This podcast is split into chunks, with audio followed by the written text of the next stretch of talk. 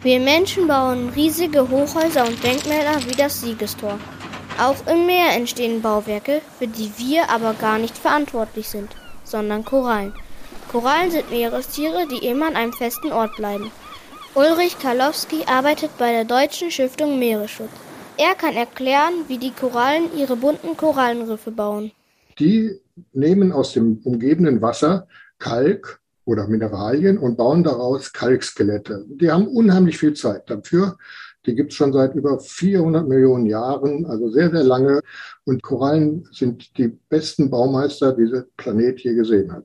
Die Riffe sehen ein bisschen aus wie eine Unterwasserblumenwiese. Korallen können die verschiedensten Farben und Formen haben. Und wie ein Wolkenkratzer, den wir bauen, haben auch sie so einige BewohnerInnen. Sie sind zum Beispiel das Zuhause von Krebsen, Muscheln, Fischen und Meeresschildkröten. Und damit sind sie nicht nur für die Meerestiere, sondern auch für uns Menschen sehr wichtig. Wir haben also weltweit über 1,3 Milliarden Menschen, hauptsächlich in ärmeren Ländern, die direkt aus dem Meer leben. Und Korallen sind nun mal die Kinderstube für Fischnachwuchs. Es gibt natürlich auch dann sehr viel weniger Nahrung für die größeren Raubtiere, für Delfine oder Haie. Das ganze System Ozean, die, die Nahrungsketten, die brechen alle auseinander, wenn wir die Korallenriffe nicht retten können. Wir Menschen sind aber dafür verantwortlich, dass die Korallenriffe weiter absterben. Zum Beispiel durch den Plastikmüll, den wir im Meer entsorgen.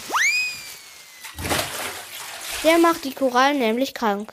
Und auch der Klimawandel ist eine Belastung für die Riffe.